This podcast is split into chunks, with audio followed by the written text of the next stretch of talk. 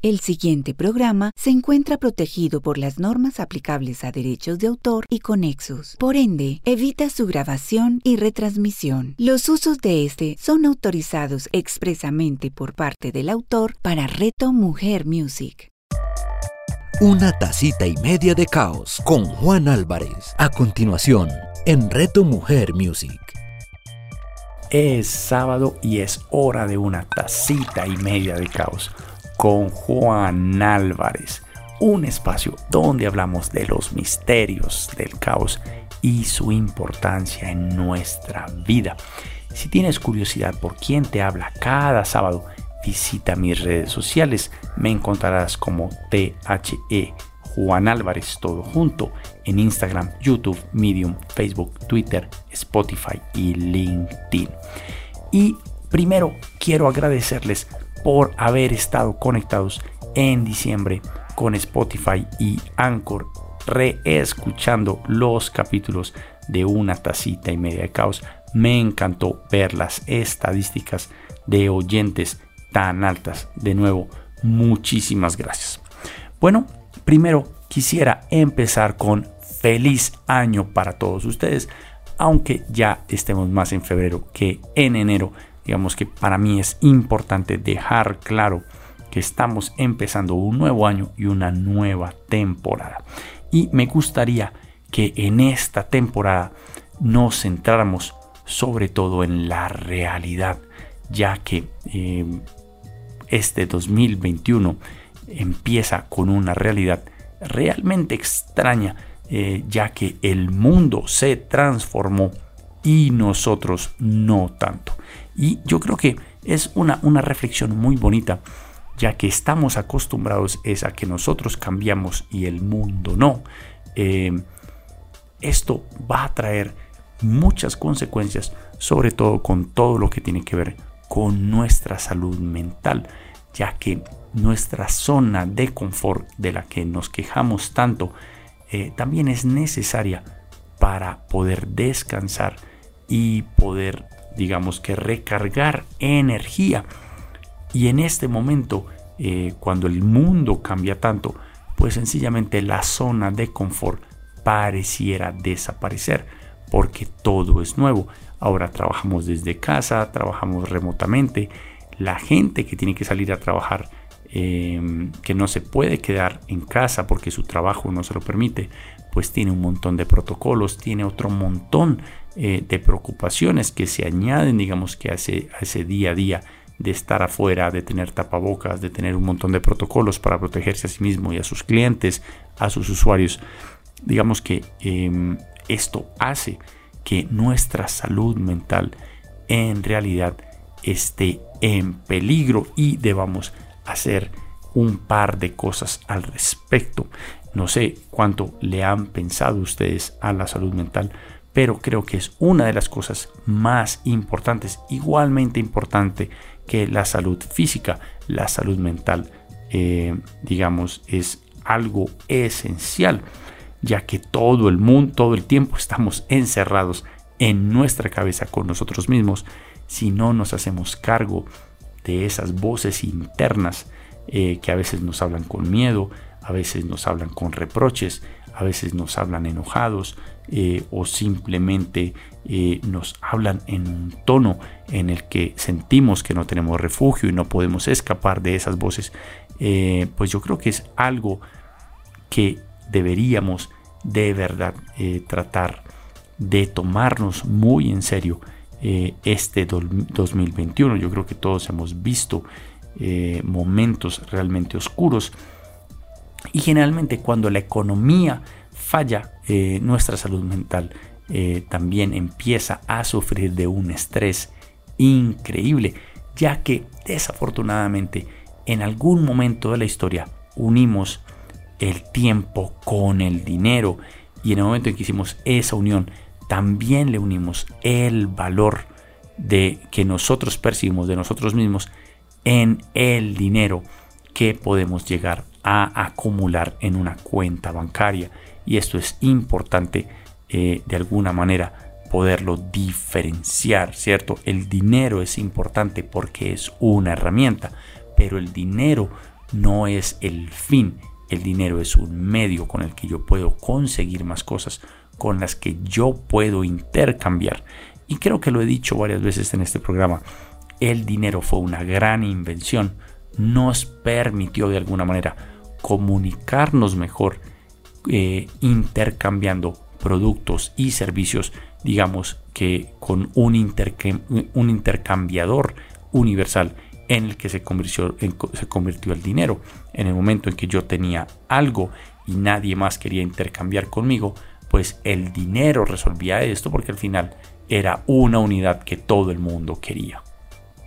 Una práctica que yo he encontrado realmente útil a la hora de aprender a manejar esas voces internas, esos diálogos internos, es pensar muy bien en cuando escucho, eh, cuando estoy escuchando una voz que suena como mí mismo en mi cabeza, que me está haciendo algún reproche, pues trato de hacerme consciente de que si estoy escuchando una voz en mi cabeza, eh, eso quiere decir que hay alguien que habla y hay alguien que escucha. Y yo me reconozco como ese ente que escucha.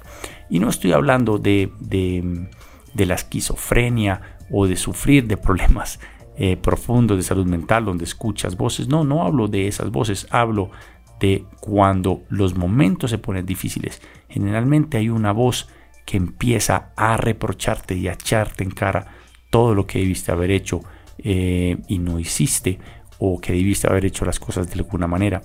Es a esa voz.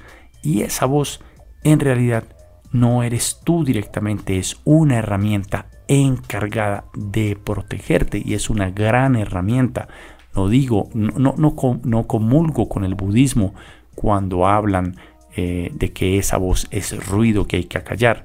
Tampoco caigo, digamos que en la trampa del cristianismo, el catolicismo o, o incluso, digamos, el, judaísmo o, los musulmanes donde hablan de que esa voz es una voz divina. No pienso que es una voz que es un poco más normal, que no es de otro planeta, no es de otra dimensión, no es de un ser eh, divino externo, sino que es una herramienta interna que está tratando de que yo sobreviva un día más en esta tierra. Y a mí, digamos, tuyo y Sasa la llama el dragón. A mí me gusta llamarla la lagartija exitosa. Su misión es que aunque vivas en un huequito muerto de miedo, vivas un día más y un día más y un día más. Y si sigues vivo, quiere decir, o sea, si hoy estás vivo escuchando esto, quiere decir que tienes tú también una gran herramienta y que sigues vivo a pesar de todas las cosas que pudieron haber pasado durante este año o años previos. Ahora, esa herramienta está programada para cuidarte no solamente de peligros físicos, sino también de peligros morales. Eh, y también va a ser una voz que va a tratar de proteger tu autoestima. Y esto es realmente problemático porque cuando esa herramienta trata de proteger tu autoestima, pues también empieza a aislarte de personas que te ponen nervioso eh, o, incluso de actividades que podrías hacer mal, donde podrías sentir que haces ser ridículo y tu autoestima estaría en peligro. Ahora, yo creo que todos, ahora que somos adultos, o me imagino que habrá algún niño escuchando esto, me, refiero sobre todo a los adultos en este momento, pues todos nos hemos dado cuenta que hacer el ridículo de vez en cuando es hasta divertido. Ahora, hay aspectos de nuestras vidas en las que estamos dispuestos a hacer ridículo y otras no. Eh, algo que yo trato de hacer conmigo mismo es mapear cuáles son esas actividades donde yo todavía no me atrevo eh, a incursionar porque seguramente por ahí mi dragón o mi lagartija exitosa eh, me va a empezar a echar cantaleta o va a tratar de inventar excusas para que yo no las haga. Em, y esta, este dragón, esta lagartija exitosa durante el 2020 creo que estuvo muy activa entre todos nosotros. Eh, yo creo que hubo muchas personas que estaban cansadas de su empleo, que no se atrevieron a dejarlo por la inseguridad económica, eh, personas eh, que seguramente tuvieron problemas con sus parejas por, digamos, por vivir tan juntos, em, personas que, que no me puedo imaginar todas las variables que hay de, de, de, situaciones en las que sus dragones sencillamente empezaron a comportarse agresivamente, no solamente contra otros, sino contra ustedes mismos. Y digamos que eso es normal, es la función normal de, de un dragón o de una lagartija exitosa.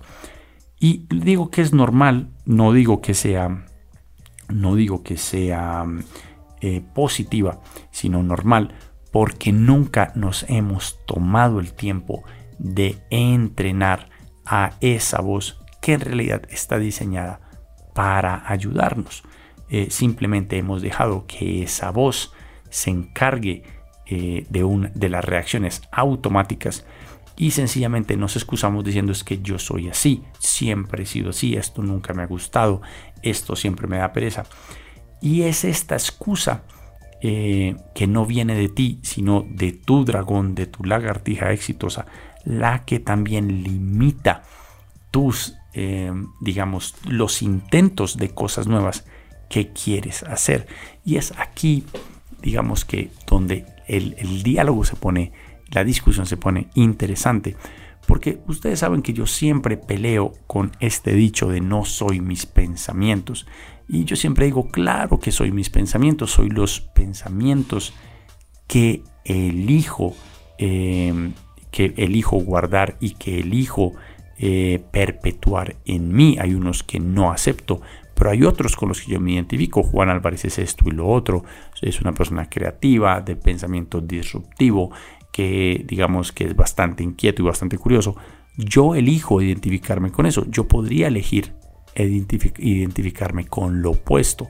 Me tomaría un tiempo llegar allá, pero si hiciera un ejercicio en hecho seguramente sería capaz de cambiar mi vida de una manera tan increíble. Yo creo que todos en algún momento hemos tenido amigos eh, que han tenido cambios increíbles y que ya no los reconocemos, eh, que de pronto han encontrado, no sé, algún tipo de salvación religiosa eh, o, un, o, una nueva práctica para, para aumentar su economía, su salud o lo que sea. Y es gente a la que no reconocemos porque en realidad en algún momento dijeron, ¿saben qué? No quiero más ser la persona que era, no quiero reconocerme más con ninguno de los pensamientos que tenía antes y el cambio es tan radical que a nosotros nos cuesta aceptarlos. Y si nos cuesta aceptarlo en otros, nos cuesta aún más aceptarlo en nosotros mismos. Incluso hay ropa que nosotros decimos, no, yo nunca me pondría esa camisa, ese pantalón o esa falda. Eh, y yo creo que todos hemos reconocido ese pensamiento donde decimos, no, esa camisa no soy yo. Y es algo bastante extraño pensar en que alguien pensaría que porque tengo una camisa diferente, yo ya no soy yo. Pero miren al nivel de autorreconocimiento con pensamientos y con identidades de la que en realidad dependemos. Y no digo que es bueno o es malo, lo que digo es si somos nuestros pensamientos, si somos los pensamientos que elegimos mantener vivos en nosotros mismos. Y esto es importante reconocerlo, porque solamente en el momento en que lo reconozco, también soy capaz de entender que debo empezar a cambiar si quiero cambiar. Yo no puedo cambiar y seguir siendo el mismo. O sea, yo no puedo eh, comerme la torta y guardarla. Eh, tengo, tengo en algún momento que elegir. Quiero seguir siendo yo o quiero ser otra persona. Quiero tener los mismos resultados o quiero tener resultados diferentes. Es, no, no, no me hace feliz los resultados que tengo en mi cuenta bancaria, pues voy a tener que hacer cambios drásticos en mi vida para que mi cuenta bancaria empiece a reflejar lo que yo en realidad estoy buscando. ¿Entienden hacia dónde voy?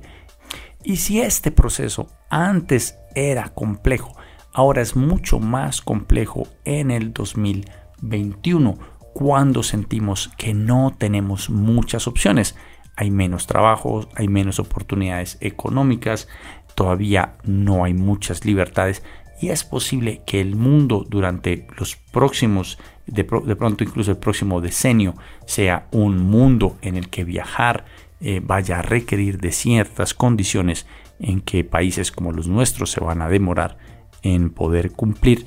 Y esto en realidad va a hacer que nos sintamos un poco atrapados y sin opciones ya que estábamos acostumbrados a una realidad anterior. Y vuelvo a repetir el mundo se transformó pero nosotros no. Y esto es realmente problemático para nosotros. Cuando la realidad cambia drásticamente y nosotros no, pues automáticamente eh, no existe zona de confort, simplemente estamos afuera en un lugar caótico donde estamos tratando de entender las nuevas reglas.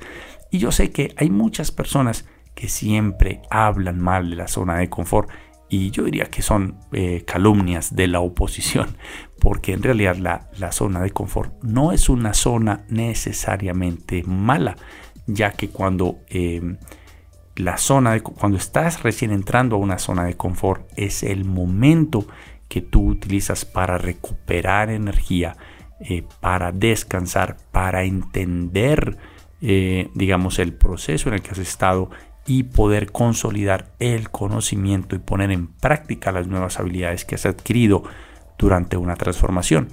En el momento en que no tienes zona de confort, no tienes cómo recuperar energía, no tienes cómo darte cuenta de la cantidad de cosas nuevas que has aprendido y mucho menos de saberlas aplicar y sentirte maestro de eh, en este nuevo conocimiento que solo tú has adquirido a través de la percepción de esa realidad que por lo general es única e irrepetible eh, para todos nosotros. Lo he dicho varias veces, para nosotros que tenemos hermanos y tuvimos, digamos, la misma cotidianidad todos los días y tuvimos los mismos padres, eh, es difícil ponernos de acuerdo en, ciertos eventos familiares donde mis hermanas lo vieron de una manera, cada una lo vio de una manera, yo lo vi de otra manera.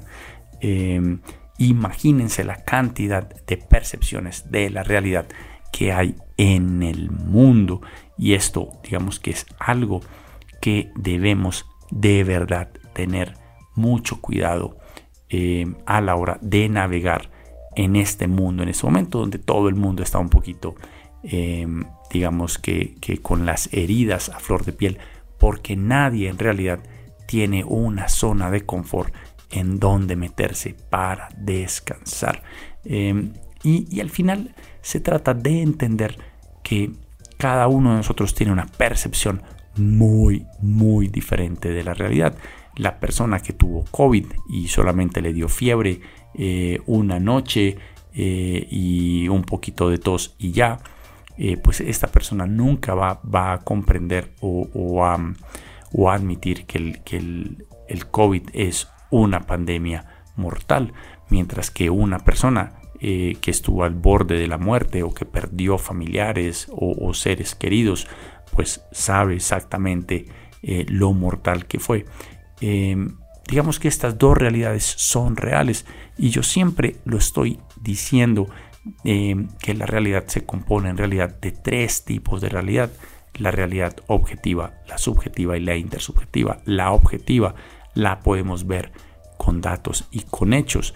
Eh, digamos que si nos fuéramos a hablar de la pandemia como la realidad objetiva, pues simplemente podemos ver la cantidad de gente enferma grave en los hospitales, podemos también ver los números, los datos de la gente muerta, de la cantidad de cementerios, eh, de crematorios eh, y de tumbas, ¿cómo se llaman estas tumbas? Donde tumbas comunes, fosas comunes, donde, donde sencillamente no caben más cadáveres. Eh, pues digamos que esa es una realidad eh, que es objetiva. Esos datos existen ahí. Ahora está la realidad subjetiva que solo es real para mí. A mí solo me dio una fiebre una noche eh, o el, café. Sentí dos días que el café no tenía sabor, pero al tercero me volvió. Y digamos que esa fue su experiencia de COVID. Y para esa persona, pues el COVID tiene una realidad emocional física muy diferente. A mí me dio y no me pasó nada. Nadie en mi familia se ha muerto de esto.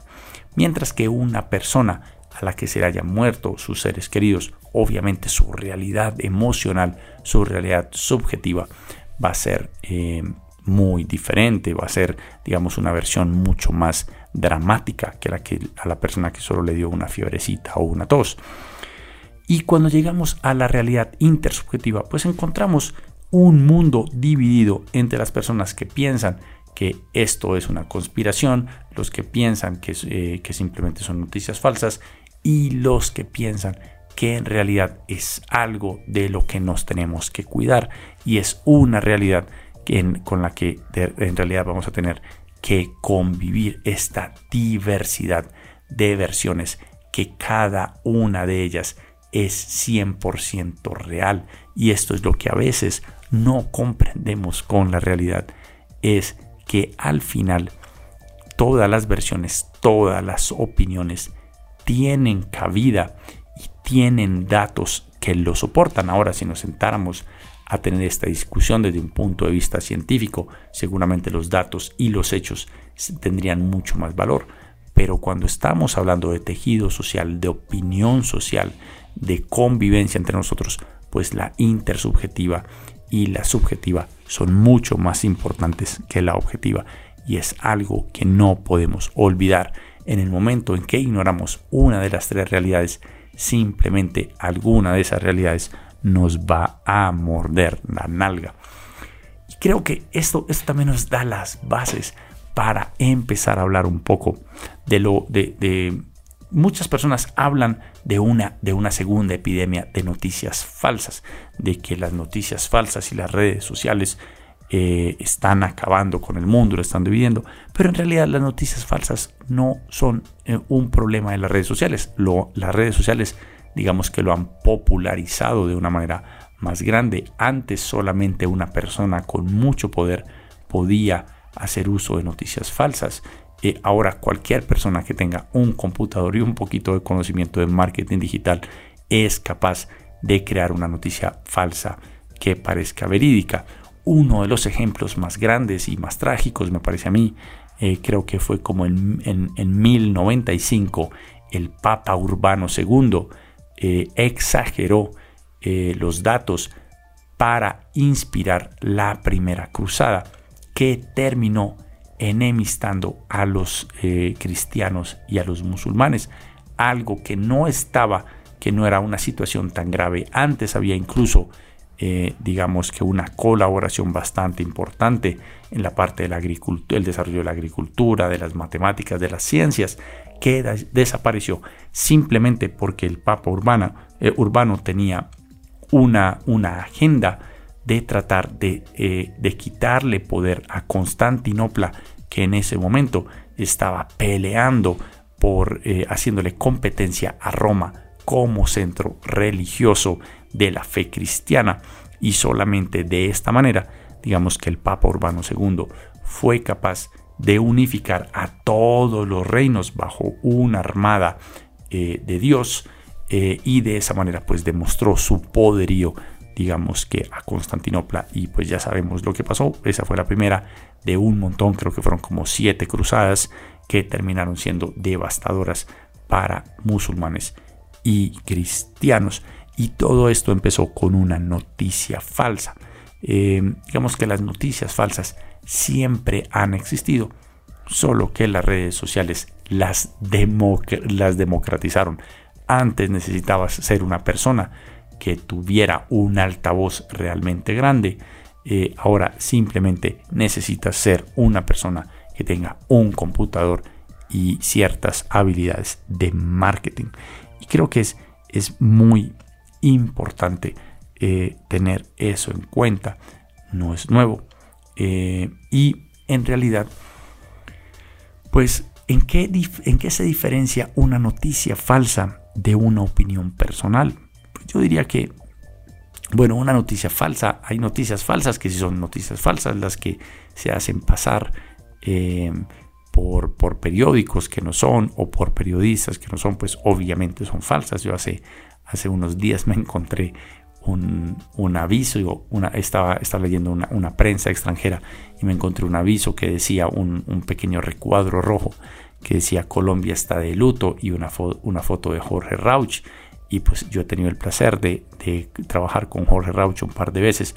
Así que me alarmé, le hice clic al anuncio y me llevó a un portal exactamente igual que al periódico El Tiempo, eh, donde me contaban que Jorge Rauch en realidad se había hecho millonario con el Bitcoin eh, y no con, eh, digamos que con la cocina, con siendo un chef, a lo que me dio muchísima risa porque pues obviamente sé que Jorge Rauch nunca diría las cosas que hay en ese artículo. Igualmente le mandé una copia del artículo y le dije, mira, está en este periódico por si quieres llamar y decir que quiten el anuncio. pero digamos que esa ese tipo de noticias, sin lugar a duda, lo podemos llamar noticias falsas, porque están tratando de engañar a las personas eh, y sacarles, digamos que, una opinión diferente eh, a la que tendrían si no les dijeran mentiras, ¿cierto? Incluso esa técnica se llama clickbait, eh, que es que carnada para hacer clic, que es que ponen un letrero, un anuncio bastante bastante llamativo, tú le das clic y te llevan a una página que parece algo que tú consultarías, eh, pero que en realidad no lo es. Eh, esa es una noticia falsa de verdad. Después digamos que hay personas que hacen parodias, hay personas que expresan su opinión eh, y hay personas sencillamente que tienen una agenda política o social que se enriquecería seguramente eh, em, eh, encontrarían apoyo si solamente muestran la noticia desde un solo lado.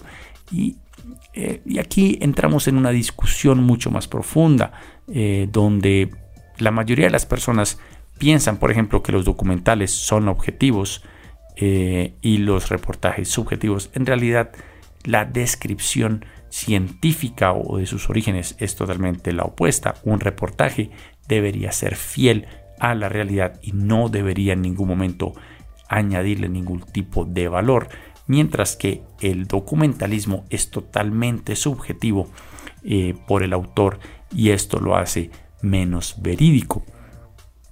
Pero como, como sociedad, digamos que este tipo de prácticas eh, de, de diferenciarlos de esa manera ya no existe. Nosotros encontramos todo el tiempo noticias que están expresando valor sobre, sobre acontecimientos eh, y a veces documentalistas que hacen trabajos muy buenos siendo objetivos cuando en realidad no es su responsabilidad y esto puede ser realmente confuso. Eh, ya que sobre todo en este momento sentimos que vivimos en realidades enfrentadas porque no entendemos que lo que es real para mí posiblemente no sea real para otra persona y que a veces desconocemos la realidad de las personas que nos rodean, incluso personas realmente cercanas. Cuando nos sentamos a hablar de cosas realmente importantes, nos damos cuenta de que tienen opiniones fuertes eh, que nosotros no, no compartimos y a veces es un motivo para alejarnos de ellas, que me parece que está realmente mal. Creo que en la diversidad de opinión y en el respeto de la opinión, de la visión de la realidad de los otros, eh, se encuentra una gran riqueza. Eh, yo creo que el aprendizaje más grande eh, que para mí por lo menos trae el, el COVID del 2020 y ese principio de 2021 es que debemos aprender a entender qué tipo de realidad están viviendo las personas que nos rodean sin ponerle ningún tipo de juicio. Creo que es importante para que las personas se sientan reconocidas, no sintamos reconocidas. El mundo es un lugar maravilloso gracias a esa diversidad de realidades, de opiniones y de vidas que hacen del mundo un lugar muy interesante. Bueno, eso fue todo por mí esta semana. Espero les haya gustado. Recuerden que recibo preguntas por mis redes sociales THE Juan Álvarez todo junto o por la página de Reto Mujer en Facebook.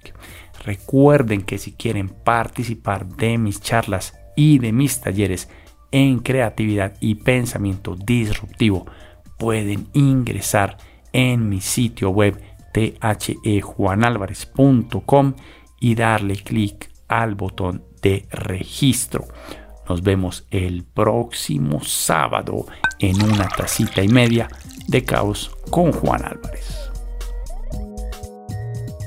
Una tacita y media de caos con Juan Álvarez. Escúchalo todos los sábados a las 11 de la mañana, con repetición a las 8 de la noche, solo en Reto Mujer Music. ¿Sabías que la aromaterapia existe desde hace más de 2000 años? Soy Claudia Carreño de Mi Esencia Vital y voy a compartirte un saber milenario de aromas y mezclas Aprende los secretos de los aceites esenciales y conviértete en el alquimista de los aromas acá, en el Tratado de las Pociones. Claudia Carreño, escúchala todos los domingos a las 11 de la mañana, con repetición a las 8 de la noche, solo en Reto Mujer Music.